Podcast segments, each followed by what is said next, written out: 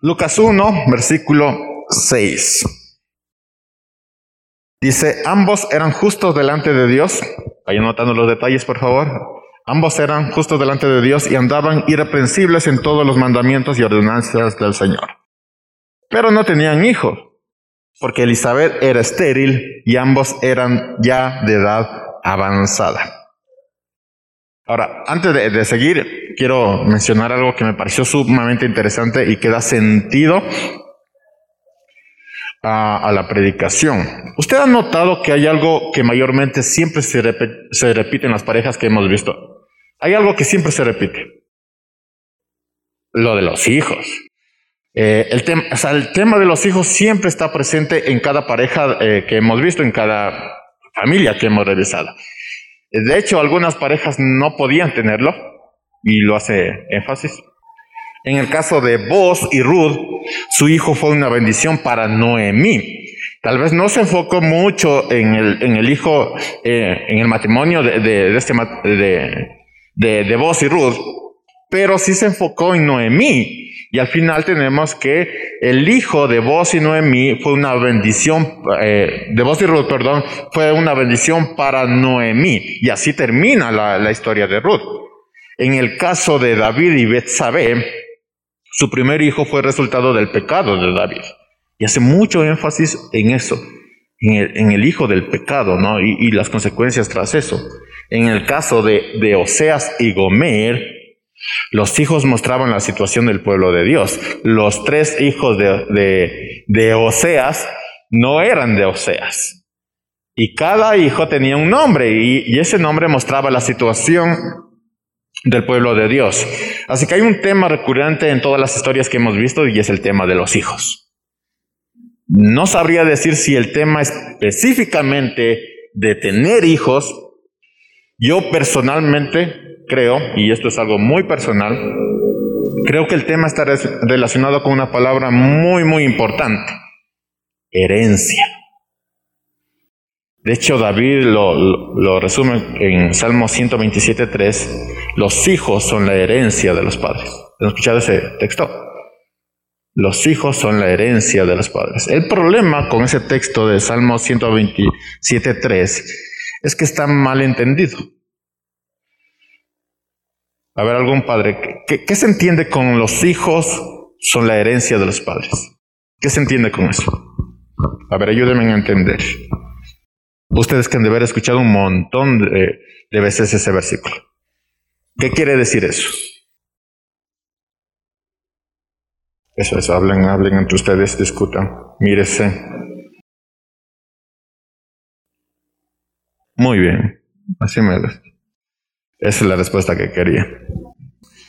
Los hijos son la herencia de los padres. Generalmente se entiende esto como que los hijos fueran un regalo para los padres. Así se lo entiende.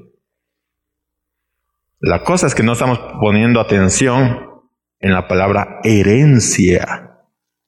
¿Qué es una herencia? Bueno, es algo que los padres dejan. Entonces, si los hijos son la herencia de los padres, eh, los hijos son lo que los padres están heredando al mundo. O sea, los que tienen hijos. Tus hijos son lo que tú estás dejando en este mundo. O sea, la calidad de hijos que, que tienes ahorita son lo que tú estás dejando al mundo. Ya sabes, hijos que, que botan la basura en su lugar, que obedecen, hijos trabajadores, hijos estudiosos. Esa es la calidad de hijos que estás dejando al mundo, es decir, esa es la clase de mundo que van a tener eh, por, por sus hijos. Los hijos son la herencia de los padres. Es decir, lo que tú, lo que tú estás formando en casa son lo que tú vas a dejar al mundo. Ya saben, hijos que se preocupan de la Biblia más que del trabajo, hijos que se preocupan en ser buenos cristianos porque saben que hay una vida después de esta, en lugar de, eh, en lugar de, preocuparse en, el dinero, en, en ese tipo de cosas, que en cierto modo está bien, pero no debe superar el amor al Señor. Bueno, esa es la clase de herencia que le estás dejando al mundo. O sea, para, para pensarlo, los que tienen hijos, ellos son lo que tú le estás dejando a este mundo. Así va a ser el mundo. Ve la, la, clase de hijos que tienes y así será el mundo. Y si van más profundo, así será la iglesia. La clase de hijos que tienes, así será la iglesia. ¿No les parece preocupante? A mí me pareció muy preocupante eso. Y para los que no tienen hijos, bueno, Pablo dejó sus cartas como herencia, con todo lo que eso llevaba. Tú soltero, ¿qué estás dejando al mundo? Herencia, una palabra que debe tener relevancia en nuestro lenguaje y en nuestra vida. Herencia, ¿qué vas a dejar en este mundo? Para los que tienen hijos eso es fácil, los hijos. Para los que no, Así es como comienza la historia de Zacarías y Elizabeth. Dice versículo 5. En los días de Herodes, rey de Judea, había un sacerdote llamado Zacarías, de la clase de Abías, cuya esposa Elizabeth era descendiente de Aarón. Vayan viendo los detalles. Ambos eran íntegros delante de Dios y obedecían de manera irreprensible todos los mandamientos y ordenanzas del Señor. Así empieza la historia de Zacarías Elizabeth. Hermanos, hay historias que conllevan muchísimos capítulos, y ya hemos visto ese tipo de historias. Hay otras que solo con unos cuantos versículos ya podemos entender toda la historia de, estos matrimonios y nos dejan muchísimo, muchísima enseñanza. Revisando un poquito la historia de, de Zacarías y Elizabeth, podemos ver, si, si les encanta anotar esto, eh, del versículo 5 al versículo 7 podemos encontrar algunas características de esta pareja. Lo primero que vamos a, ver es que esta pareja no era nada común. Hemos visto parejas comunes, parejas que podemos ver en la, en la calle y no nos llama mucho la atención. Esta no era una pareja común y eso es lo primero que resalta la palabra de Dios. ¿Cuál era esta característica? Esta era una pareja sacerdotal. Y eso no es nada común, porque era un privilegio y tenías que tener algunas características incluso de familia para tener eh, esa característica. La segunda cosa que podemos ver del versículo 5 al 7 es que Elizabeth era descendiente directa de Aarón. De hecho, averigüen cuál era la esposa de Aarón, cuál era el nombre de la esposa de Aarón. Eso es para la casa. Este dato nos dice que mm, Elizabeth era una mujer muy, muy importante en el área de, eh, del sacerdocio. Y obviamente se esperaba muchísimo, muchísimo de ella. Y es seguro, por estas características, por ser descendiente directa de Aarón, es seguro que ella tuvo que lidiar con la malicia de las personas. Porque ustedes saben, en mayor puesto de autoridad, pues las críticas aparecen, ¿no? Entonces ella tuvo que lidiar con la malicia de las personas por el hecho de ser mujer. Por el hecho de ser mujer, por ser de la casa de Aarón, por ser la esposa de, un sacerdote, entre otras cosas. El hecho mismo de no tener un hijo ya sobresale ese tipo de malicia de las personas, de cómo no va a tener un hijo, pero si es de la casa de Aarón, es esposa de un sacerdote. Lo tercero que vamos a ver en estos versículos es que eran una pareja justa delante de Dios y que eran irreprensibles. Dos palabras muy importantes en el matrimonio, justos e irreprensibles. Y lo cuarto era que también eh, vemos la edad. Dice que era de una edad avanzada. Otro dato importante. Yo agradecí al Señor en estos días porque en la palabra de Dios encontramos respuestas a preguntas que te atormentan. Del versículo 8 al 10 se dio la oportunidad única en la vida de un sacerdote, que era la oportunidad de entrar en el santuario. No era común que te tocara porque había muchos sacerdotes y eh, se sorteaba y en este caso le tocó a Zacarías. Y es justamente y es justamente en el santuario en donde se presenta el porqué de esta historia. Se presenta dentro de la oportunidad otra oportunidad. Algo, algo increíble. Dice versículo 11 del mismo capítulo. Y se le apareció un ángel del Señor puesto en pie a la derecha del altar del incienso. Y se turbó Zacarías al verle y le sobrecogió temor. Pero el ángel le dijo, Zacarías, no temas, porque tu oración ha sido oída, y tu mujer Elizabeth te dará a luz un hijo, y lo llamarás por nombre Juan. Del versículo 15 al 17 vemos las cinco características de este hijo. Si usted quiere, puede leerlo en, casa, que son muy, muy importantes si, si uno tiene hijos. Muy importantes. Del versículo 18 al 22, estoy yendo muy rápido. Bueno, vamos a empezar de nuevo. En los días de... Ya del versículo 15 al 17 vemos las cinco características de este hijo que les habría de nacer a Zacarías y a su esposa. Del versículo 18 al 22, después de esta explicación, después de las características que habrá de tener Juan, se da el por qué Dios les dará un hijo. Y esto es muy, muy importante porque uno puede decir, el Señor me reveló que yo voy a tener un hijo y una hija y te quedas ahí. Y eso es maravilloso porque eh, los hijos son la herencia de, de, los padres, así que yo voy a tener un regalo. Pero aquí se da el por qué te voy a dar ese hijo. ¿Alguien se ha preguntado por qué me diste este hijo?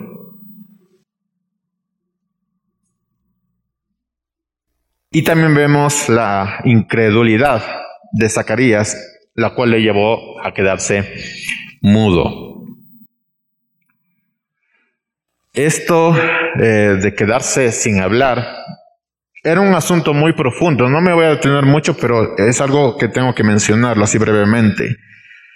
Eh, es un asunto profundo porque cuando Dios se presentaba a un sacerdote, esto era acompañado con un sinnúmero de profecías.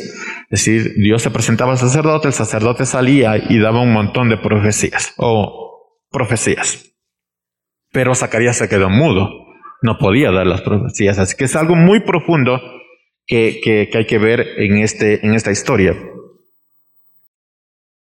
Y lo interesante de esto es que Zacarías no pudo decir ninguna profecía hasta que nació su hijo. Y eso es algo muy interesante si usted quiere leerlo después en casa. Entonces, si leemos ya las características del Hijo, podemos ver en las características del Hijo profecía del Señor. Del versículo 23 al 25, vemos que Elizabeth se entera de lo sucedido. Ya hemos hablado de esto, pero ¿cómo se enteró si Zacarías estaba mudo? ¿Quién le contó? Posiblemente su esposo le escribió, ¿no? Para, para informarle, porque no podía hacerle señas de... Porque ¿cómo? ¿Cómo hace señas de eso? No tenía que haberle escrito para darle todos los detalles a Elizabeth. Del versículo 39 al 45 Elizabeth fue llena del Espíritu Santo, algo que muchos, eh, no, que muy pocos experimentaron porque para ser lleno del Espíritu Santo, antes de que venga el Espíritu Santo, tenía que ser algo muy específico. Y Elizabeth lo, eh, lo sintió, fue llena del Espíritu Santo y da una especie de profecía a su prima María, que también lo pueden ver. Dice el versículo 68, bendito el Señor Dios de Israel que ha visitado y redimido a su pueblo.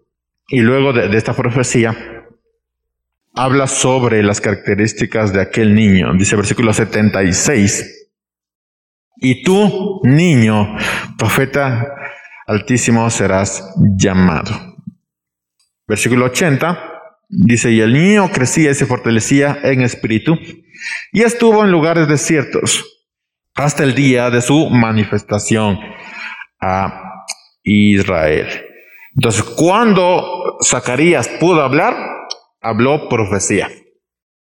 Cuando eh, Elizabeth se encontró con María, habló profecía. Cosas muy interesantes. ¿Y cómo termina esto? Dice, el niño crecía y se fortalecía en espíritu y estuvo en lugares desiertos hasta el día de su manifestación a Israel. Esta es la historia de un par de ancianos, si podemos resumirlo de una manera. Esta es la historia de un par de ancianos irreprensibles y justos delante del Señor, que les fue dado el privilegio de ser padres del, del niño que prepararía el camino del Salvador. Resumiendo, esto es. Esta es la historia de un par de ancianos padres de Juan el Bautista. Ahora, ¿qué nos deja eh, eh, de lecciones esta historia.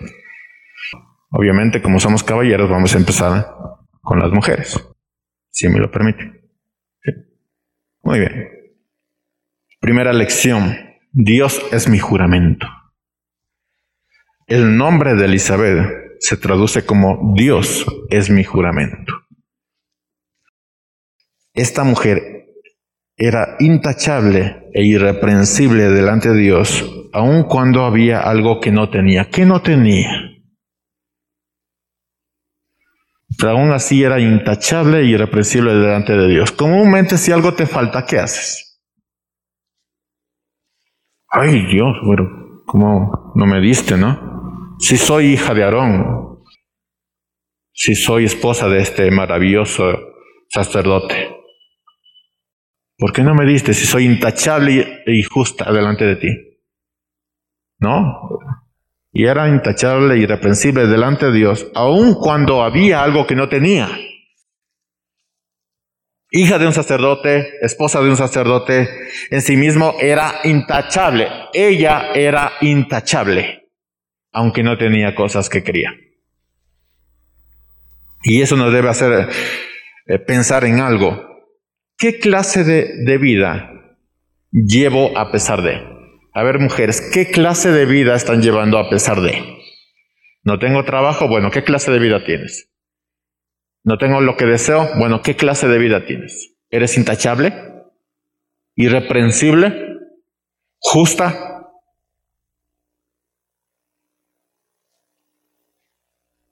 ¿Qué clase de vida tienes a pesar de? ¿Qué clase de vida estoy llevando a pesar de?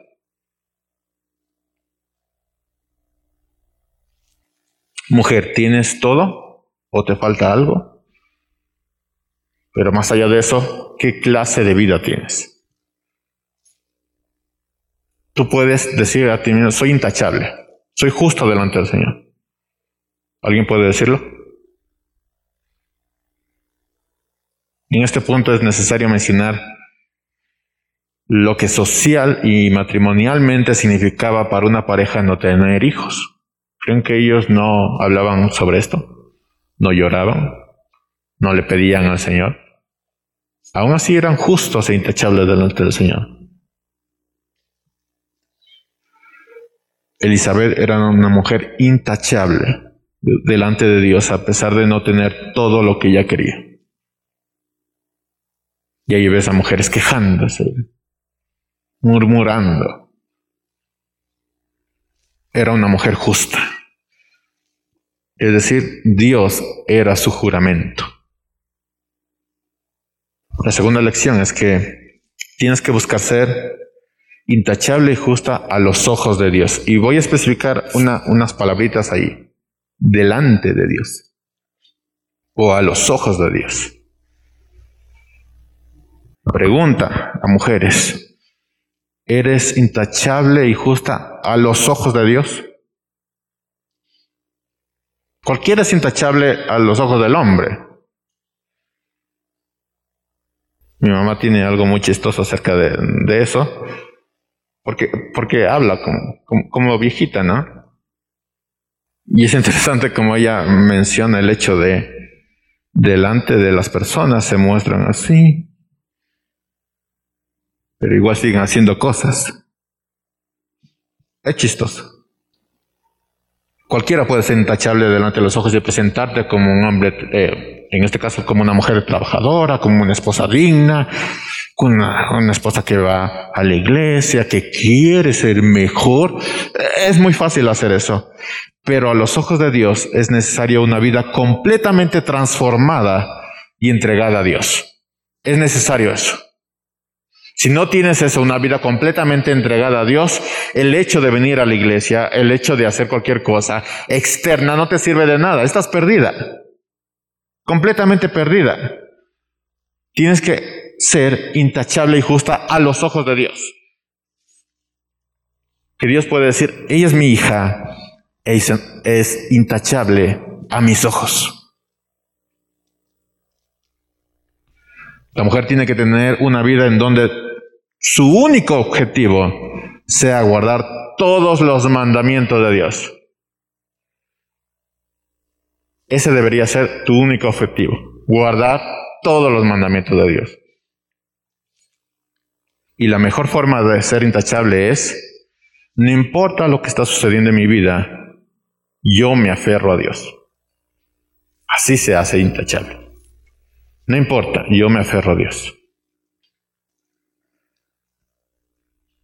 No hay una mención de Elizabeth como una mujer rencorosa, de ay, qué bestia cómo me hablaron. Ay, las hermanitas como son chismosas, qué bestia. No hay, no hay mención de esto. No hay mención de que esta mujer tenía algo contra alguien, que le ofendía las cosas. No hay mención de esto. No es una mujer que busca venganza o que busca hacer daño o que critique o que hable de, eh, en las espaldas de otro. Esa no es el. Y, por el contexto sabíamos que, que, tenía motivos para hacerlo.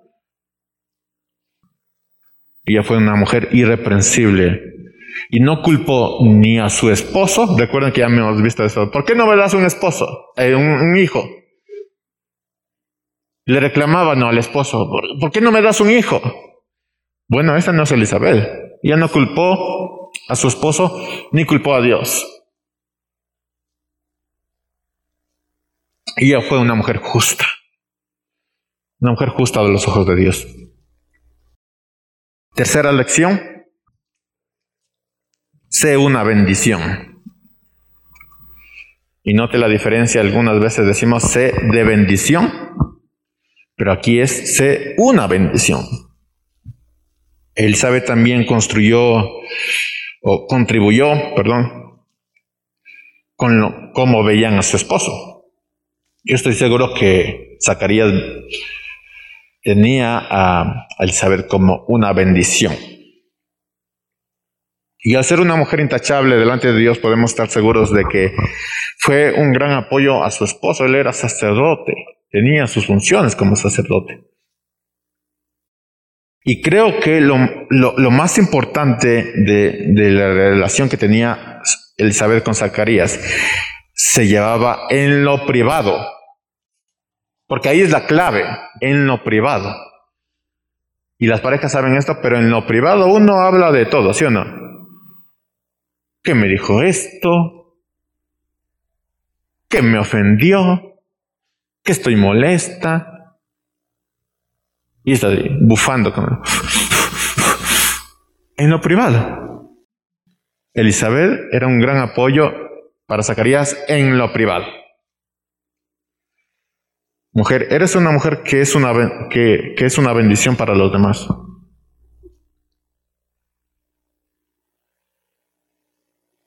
Miren, hasta su prima María iba con ella para encontrar refugio. Elizabeth era una bendición de mujer. Una cosa es ser de bendición y ayudar a alguien, pero otra cosa es ser una bendición de mujer. Una, mujer que diga, quiero un, un consejo. ¿A quién iré? Elizabeth. Y ahí ponga su nombre. Quiero un consejo. ¿A quién iré? Ahí ponga su nombre. Ser de bendición es distinto que ser una bendición, porque cualquiera puede ser de bendición, pero no muchas mujeres pueden ser una bendición en sí mismas. Elizabeth era una bendición para su esposo y para otras mujeres, y ahí lo vemos con María. El dolor, y esto es muy interesante, el dolor, la carencia, las dificultades no pudieron quitarle el que ella fuera una bendición para otros. ¿Tenía dolor? Claro que sí. ¿Tenía carencias? Claro que sí. ¿Eso le quitó de ser una, una bendición? ¿Eso le volvió una mujer amargada? ¿Una mujer rencorosa? No, era una bendición de mujer. Y estoy seguro que Elizabeth y la consejería que Elizabeth le dio a María, eh, dio mucho a cómo María educara al Salvador. Porque recuerden que María va con Elizabeth y es posible que, eh, que Elizabeth fuera la consejera de María. Entonces, todo lo que vemos de, María como madre, como mujer, posiblemente lo tomó de Elizabeth, porque Elizabeth era irreprensible delante de Dios. Y no tenía hijos. Ser de bendición es distinto que ser una bendición. Usted tiene que ser una bendición. Cualquiera puede ser de bendición. Cuarto, la descripción que tiene Dios de ti es muy importante. Miren, es, muy difícil, ya debe ser muy, haber un problema ahí, que un esposo hable mal de su esposa. Ya, es un poquito difícil, a menos que exista un problema ahí, ¿no? Pero sobre todo eso, ¿qué es lo que Dios opina de ti? Alguien había contestado esta pregunta, ¿qué es lo que Dios opina de mí? Mi esposo puede decir que soy una buena mujer, mis hijos pueden decir que cocino bien, ¿Qué es lo que Dios opina de mí? Dice versículo 5. Hubo en los días de Herodes, rey de Judea, un sacerdote llamado Zacarías, de la clase de Abías. Su mujer era de las hijas de Aarón. Y se llamaba Elizabeth hasta ahí, una descripción general. Esto es lo que opina Dios de ellos. Ambos eran justos delante de Dios y andaban irreprensibles en todos los mandamientos y ordenanzas de Dios. Eso es lo que Dios pensaba de Elizabeth. Ahora, si, si usted estuviera en esta Biblia, ¿qué habría ahí? ¿Qué se mencionara de, de usted ahí? Es necesario hacerse una pregunta. ¿Cuánto tiempo utilizas para acercarte a Dios? A ver, mujer, ¿cuánto tiempo utilizas para acercarte a Dios? Ahí se nota eh, el deseo de ser elogiada por Dios. ¿Cuánto tiempo utilizas? Estoy seguro de que Elizabeth sabía todo lo que decían de ella, porque había críticas y, y posiblemente eran de mujer a mujer. Normalmente eso se da.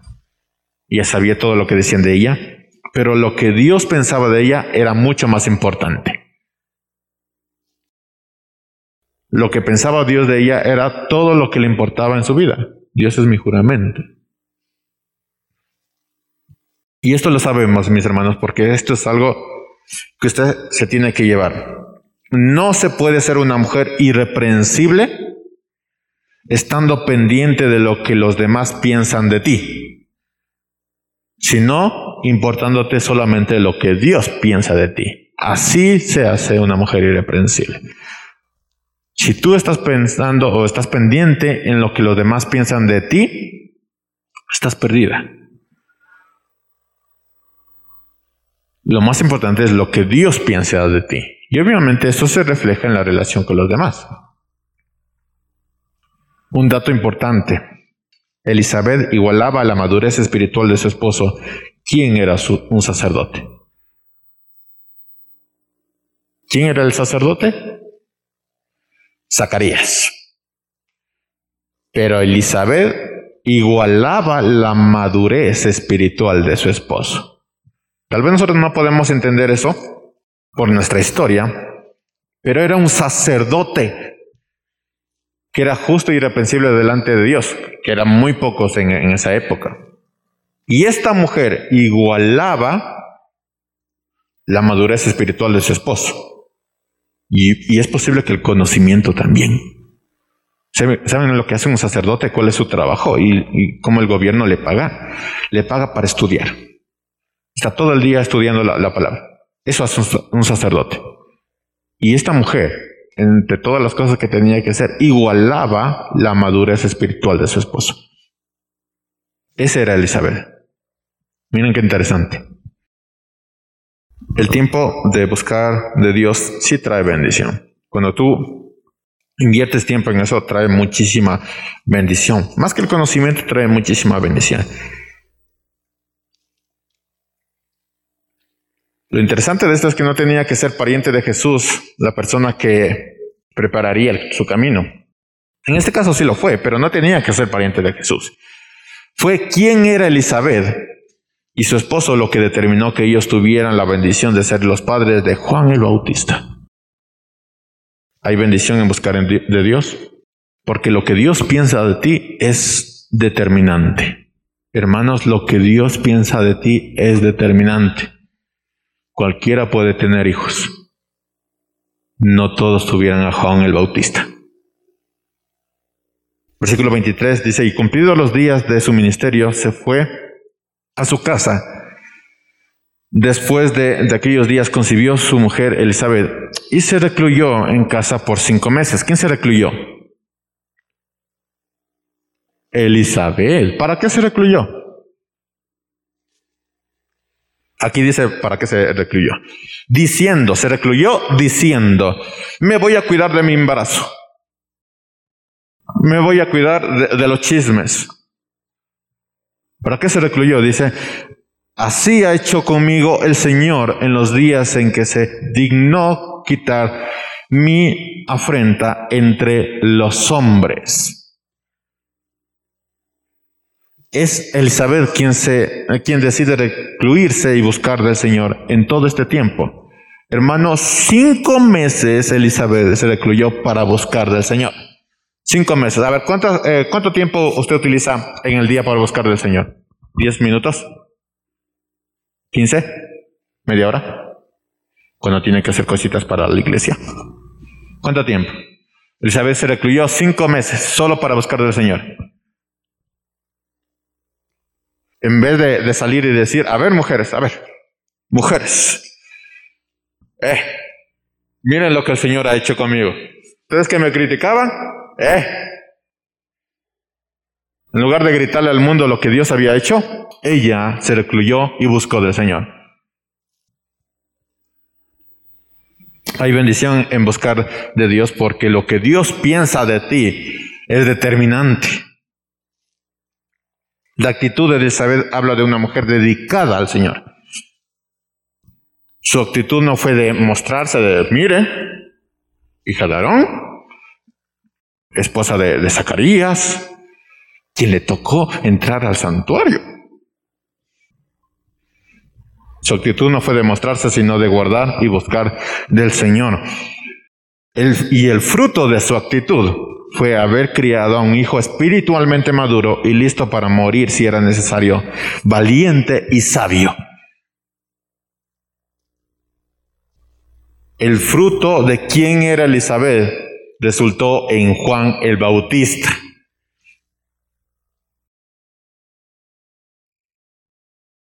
Y aunque eh, yo pensaba en esto, aunque la, digamos así, el apellido de Zacarías terminó en Juan. Juan no tuvo hijos. Pero ¿saben qué? ¿Quién podría decir, yo tuve a un hijo llamado Juan el Bautista? No tuve nietos, no tuve cosas, tuve a Juan.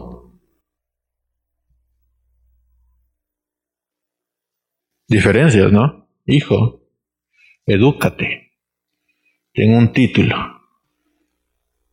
Este par de ancianos tuvieron a Juan el Bautista. Y hasta ahí quedó su, su descendencia. ¿Les importó? Era Juan el Bautista. Varones. Primera lección. Es el corazón y no el título. Versículo 5. Hubo en los días de Herodes, rey de Judea, un sacerdote llamado Zacarías de la clase de Abías. Su mujer era de las hijas de, de, Aarón. Imagínense yo casada con una de las hijas de Aarón. Y se llamaba Elizabeth. Ambos eran justos delante de Dios y andaban irreprensibles en todos los mandamientos y ordenanzas. ¿Era importante el, título de sacerdote? para Dios? No, eran justos e irreprensibles. No es el título, es el corazón. Dos cualidades de Zacarías que Dios vio. Justo delante de Dios e irreprensible. Son las características que Dios resalta de Zacarías. No es el título, es el corazón. No fue su título, no, fue su familia, no fue su esposa lo que Dios vio, sino que Él era justo delante de Él e irreprensible. No es el título, es el corazón.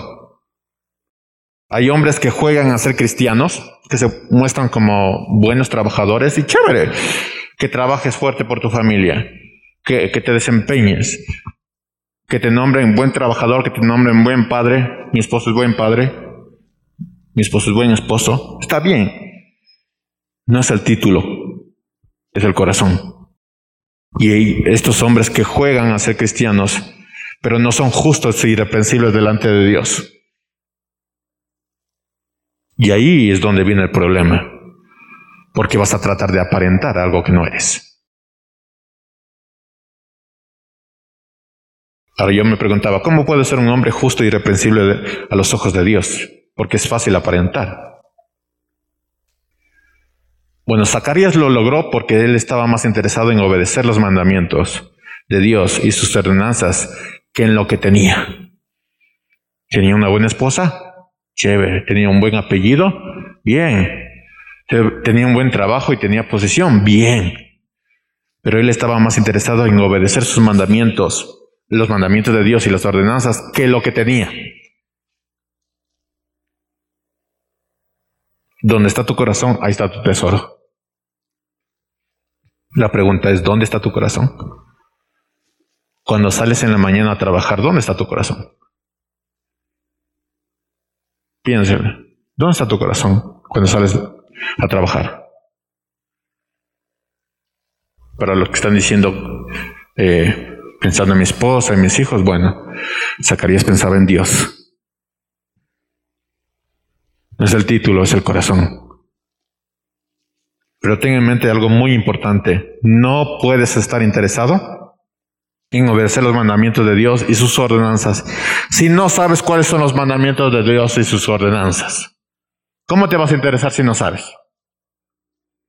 No puedes estar interesado en obedecer los mandamientos de Dios y sus ordenanzas si vives bajo tus propios juicios y mandamientos. Si tú mismo te creas un montón de, ideas de cómo tiene que ser un hombre, ¿cómo vas a estar interesado en obedecer los eh, mandamientos y las ordenanzas de Dios si vives bajo tu propio juicio? o bajo lo que dice tu esposa, ¿no? Estamos bien. Tú estás bien. No puedes estar interesado en obedecer los mandamientos de Dios y sus ordenanzas si no es relevante para tu vida aquellas ordenanzas y aquellos mandamientos. Cuando sabes que tienes que hacer algo y no lo haces, ¿cómo vas a estar interesado en cumplir eso? cuando sigues haciendo las cosas que te agradan, que te gustan, que tu cuerpo te llama. Segunda lección, varón, el ser irreprensible se muestra en tu vida diaria. En el caso de Zacarías, ser justo y irreprensible delante de Dios se mostró en su matrimonio.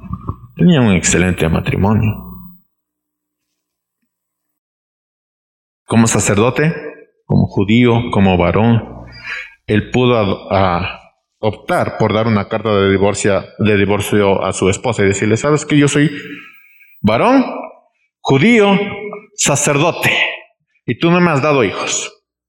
Voy a darte una carta de divorcio porque es mi derecho. Pero tuvo un matrimonio ejemplar. Y yo supongo que los dos crecían espiritualmente. Y esto habla de cómo ser justo y irreprensible y cómo esto afecta a nuestra vida diaria. Si bien él pudo optar por algo y decir voy a hacer esto porque es mi derecho, pero no. ser irreprensible afectó su vida diaria y, como lo vemos en su matrimonio, él mantuvo un matrimonio aunque su esposa no tenía hijos, algo que era muy, muy importante en esa época. Personalmente creo que no es bueno luchar por un matrimonio. ¿Alguien ha dicho, hay que luchar por el matrimonio? ¿Has escuchado esto? Hay que luchar por el matrimonio. Es tu matrimonio, lucha. Mis hermanos, yo creo que eh, hay que tener un matrimonio y ese matrimonio no puede ser una lucha. Hermanos, si, el matrimonio es una bendición de Dios,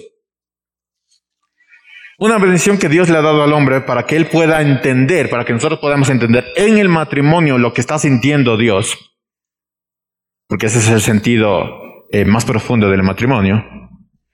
¿Por qué el matrimonio tiene que ser una lucha? ¿Por qué yo tengo que luchar por mi matrimonio? ¿Acaso no es una bendición? Alguien ha dicho eso, tienes que luchar por tu matrimonio. No, tienes que tener un matrimonio. Ya cuando empiezas a luchar por tu matrimonio, tu matrimonio está en, tiene un montón de crisis. Si el matrimonio es una bendición y es para que tú puedas entender lo que Dios está sintiendo de ti, de su pueblo, no puede ser una lucha, es una bendición. Así que las personas que andan diciendo lucha por tu matrimonio, creo que tú mismo tienes un problema en tu matrimonio para decir que tienes que luchar por tu matrimonio. Ser justo y irreprensible afecta nuestra vida diaria y esto también se aplica a los solteros. Uno puede decir, no, a los casados. No, a los solteros también. Tu vida, tus decisiones, tus emociones son afectadas por el anhelo de buscar ser justo y irreprensible a los ojos de Dios. Así que todos los sueños que vas a tener va a estar enfocado en ser justo y irreprensible delante de Dios. A quién escogerás, tus relaciones románticas, todo va a ser, pero dirigido por el querer ser justo y irreprensible delante de Dios. El ser justo y irreprensible delante de Dios afecta tu vida diaria, tus decisiones, tus emociones, pero también tu poco deseo de ser, de querer ser justo delante de Dios afecta tus emociones. ¿O acaso no nos casamos por emoción? ¿O acaso no nos relacionamos en relaciones románticas por emoción? ¿O hay parejas que en medio de los problemas con tantas dificultades no optan por divorciarse? Ser justo y irreprensible delante de Dios afecta tus decisiones, afecta tu vida diaria. Pregunta para todos ustedes, para que le contesten en casa si lo quieren escribir, o aquí mismo si, si, si lo hacen mentalmente. ¿Usted cree que un joven que busca ser justo y irreprensible delante de Dios tendrá problemas con la autoridad? ¿Qué cree usted? ¿Sí o no? no tendrá problemas en la autoridad. Entonces en casa, hijo me obedece. ¿Por qué? Él busca ser irreprensible delante de Dios, ¿no es cierto? No va a tener ningún problema con la autoridad. ¿Usted cree que el joven que busca ser irreprensible delante de Dios tendrá problemas con su sexualidad? ¿Qué piensa usted? ¿Usted cree que un joven que quiere ser irreprensible delante de Dios tendrá problemas con elegir pareja para su vida? Y cuando el Señor te dice, no te juntes con yugo desigual, tú no te juntas con yugo desigual. ¿Cree que tendrá problemas con eso? Un joven que quiere ser irreprensible delante de Dios.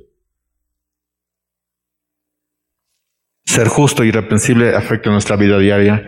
El problema está en el corazón y no en las circunstancias. El problema es lo que tú quieres ser y no lo que, lo que está alrededor. Tercera lección. La fidelidad empieza hacia Dios. Versículo 13. Pero el ángel le dijo, no tengas miedo, Zacarías. Dios ha oído tu oración. Tu esposa Elizabeth te dará un hijo y lo llamarás Juan. Así que había una oración de, Zacarías. ¿Cuál era esa oración? Dame un hijo, Señor, dame un hijo. Versículo 14, tendrás un gran gozo y alegría, y muchos se alegrarán de su nacimiento. Vean qué clase de hijo. Eh, muchos se van a alegrar por su nacimiento. Pregunta, para los varones. A ver, ayúdenme, varones. ¿Qué haría usted si Dios le dijera que usted va a recibir una gran bendición? No importa si es hijo, un carro, trabajo, lo que sea. Dios le revela que usted va a tener una gran bendición. ¿Qué, es, lo, que usted haría? ¿Va a correr a qué? A ver, chismosos. Pero sí, e, e, esa es la, idea, ¿no? Correr, a contarle a alguien, mira lo que Dios me dijo, me dijo que me iba a dar un carro que me va a dar una casota. El Señor me dijo que voy a tener hijos. Es lo primero que haríamos, contarle a alguien, ¿no es cierto? Pero hay un dato importante que no deberíamos pasar por alto de, Zacarías. El servicio de Zacarías o de cualquier sacerdote duraba una semana. Eran tantos los, sacerdotes que duraba una semana en, todo el año y eso por sorteo también. Y el resto del tiempo se, eh, dedicaban a, meditar en la palabra de Dios. Ese era el trabajo del sacerdote. Y solo al terminar su servicio, el, servicio de, una semana, Zacarías fue a su casa y pudo contarle a su esposa, ¿qué haría usted si Dios le develara que va a recibir una gran bendición? Salir a contar. ¿Qué hizo Zacarías? Dice la nueva traducción viviente, versículo 23, cuando Zacarías terminó su semana de servicio en el templo, regresó a su casa, recién ahí. Es decir, que estaba una semana en el templo. No vio a su esposa. Poco después su esposa Elizabeth quedó embarazada y permaneció recluida en su casa durante cinco meses. ¿Qué nos dice esto? Que en lugar de salir corriendo a contarle a su esposa, oye, el Señor me dijo esto, Zacarías se quedó sirviéndole al Señor. Hermanos, la fidelidad empieza con Dios. Tú crees que eres, eh, que, eres un hombre fiel. La fidelidad empieza con Dios. Cuando el Señor te pidió trabajar y no trabajaste, la fidelidad empieza con Dios. Si crees que eso no va a afectar tu matrimonio, va a afectar tu matrimonio. Como afectará otro, otro, otro tipo de cosas, porque cuando veas un problema, ¿qué vas a hacer? Vas a salir corriendo y vas a discutir con los demás y vas a decir, no, él es el problema, no yo. La fidelidad empieza con Dios. En vez de salir corriendo, porque era una gran bendición, era el deseo de su corazón y dijo, vas a tener un gran gozo. La fidelidad empieza con Dios. Se quedó trabajando. Se quedó trabajando. Dios está por encima de cualquier cosa. El que no lo sabe, Dios está por encima de cualquier cosa. Y los hombres fieles saben que el trabajo y el servicio ese Dios está por encima de cualquier cosa o cualquier responsabilidad. Primero Dios y después mi familia. Porque si veo primero a mi familia y después Dios, la familia va a quedar descuidada y va a terminar, voy a terminar con hijos que se van a ir a, no precisamente al cielo, con una esposa, con un esposo que no precisamente se van a ir al cielo. Porque vi a Dios en segundo plano. Primero la fidelidad empieza con Dios. Y después tu familia. Así tu familia va a estar bien cuidada. Y van a estar bien. Y vas a ser un hombre trabajador, un hombre justo, un hombre irreprensible, un hombre amoroso. Vas a cuidar de tu familia si ves primero a Dios. La fidelidad empieza con Dios.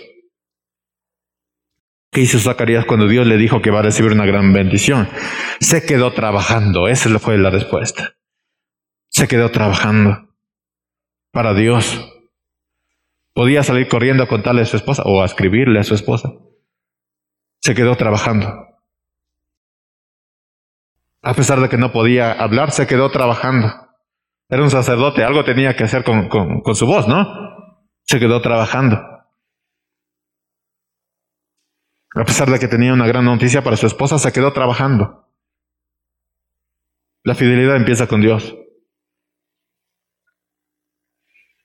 ¿Qué significa ser eh, fiel a Dios? En Zacarías vemos la fidelidad hacia Dios de, una forma, de la forma más gráfica posible. Se quedó trabajando. ¿Quién es un hombre fiel? El hombre que se queda trabajando para el Señor. A pesar de cualquier cosa, se queda trabajando para el Señor. Ese es un, hombre fiel. El resto, mis hermanos, es a los ojos de los hombres. Se quedó trabajando. Y esa fidelidad afectó su vida. Versículo 13. Pero el ángel le dijo, no tengas miedo, Zacarías. Dios ha oído tu oración. Tu esposa Elizabeth te dará un hijo y lo llamarás Juan.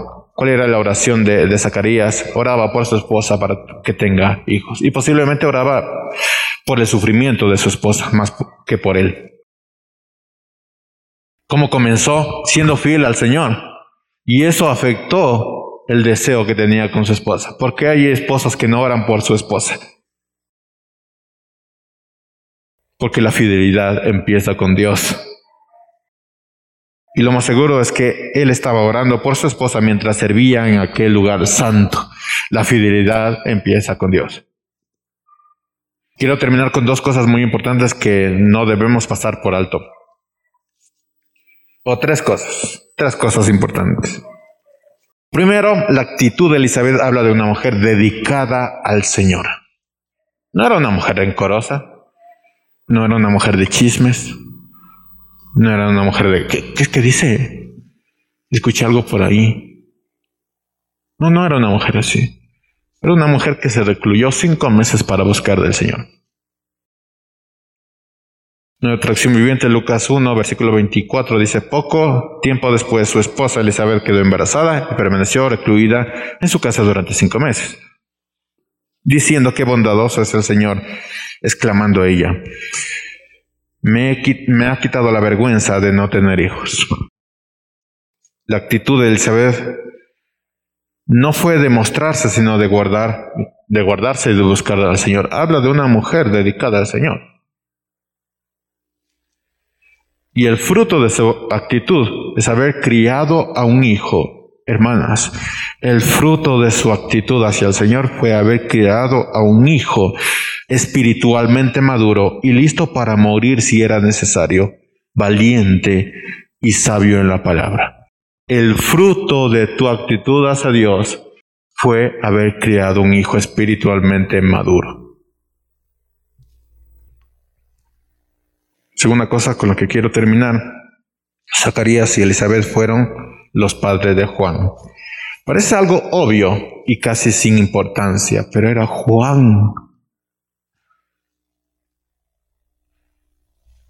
Zacarías y Elizabeth fueron los padres del hijo que preparó el camino para el Señor. Era Juan. No era cualquier hijo, era Juan. Yo no sé cuántos padres pueden afirmar que tienen hijos que preparan el camino para el Señor. Hay algún padre que puede decir, yo tengo un hijo que está preparando el camino para el Señor. Los hijos son la herencia de los padres. Padres, tus hijos son los, lo, que vas a dejar en este mundo. Es decir, en los próximos años la iglesia va a ser como tus hijos. Porque es lo que vas a dejar al mundo. Esa es la clase de iglesia que vamos a tener. ¿Es preocupante?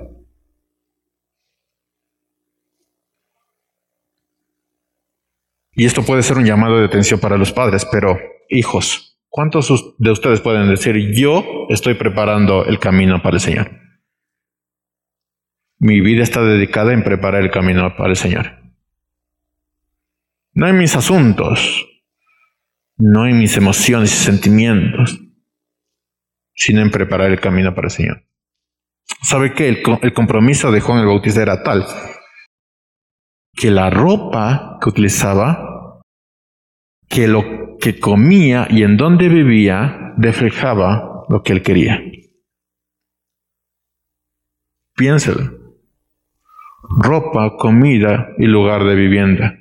Eso mostraba lo que él quería. Al final debemos preguntarnos, ¿cuál es la, la herencia? ¿Cuál es la herencia que, vamos a estar dejando en este mundo? Dice versículo 63. Zacarías pidió una tablilla y escribió, su nombre es Juan. Saben, ahí estaban los chismosos y, los vecinos diciendo, no, ponle a Zacarías. No. Su nombre es Juan y todos se quedaron asombrados. Y en ese mismo instante Zacarías se destrabó la lengua y comenzó a hablar y a bendecir al Señor. Miren, lo primero que empezó a decir fue lo que el Señor le había dicho y después eh, bendecir y alabar al Señor. Todos sus vecinos se llenaron de temor y todo esto se divulgó por todas las montañas de Judea.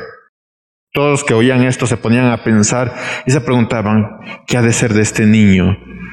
Y es que la mano del Señor estaba con él. ¿Cuál es tu herencia? ¿Qué estás dejando en este mundo?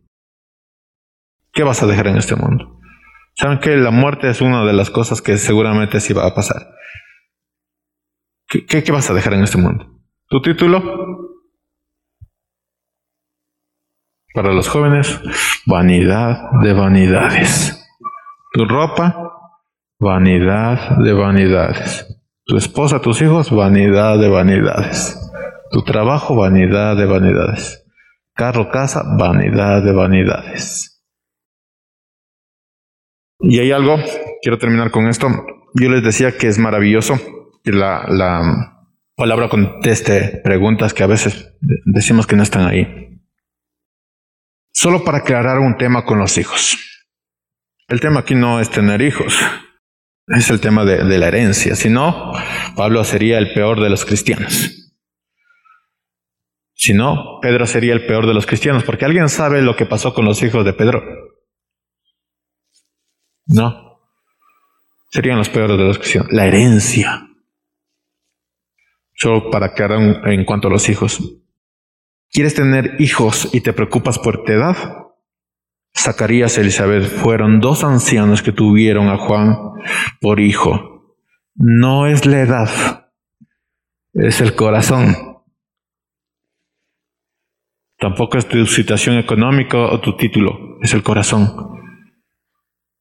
Y uno se preocupa por la edad, por la situación, por tener listo para los hijos, si no tienes, si, si tienes hijos o no tienes hijos, se preocupa por eso. Elizabeth y Zacarías fueron dos ancianos que tuvieron a Juan por hijo. No es la edad, es el corazón. Y otros que dicen, yo no quiero tener hijos. Bueno, si tú no quieres tener hijos, está bien, pero ¿Cuál es tu herencia? Muéstrame tu herencia. ¿Qué le vas a dejar a este mundo? Pablo dejó cartas, las cartas que mostraban su vida.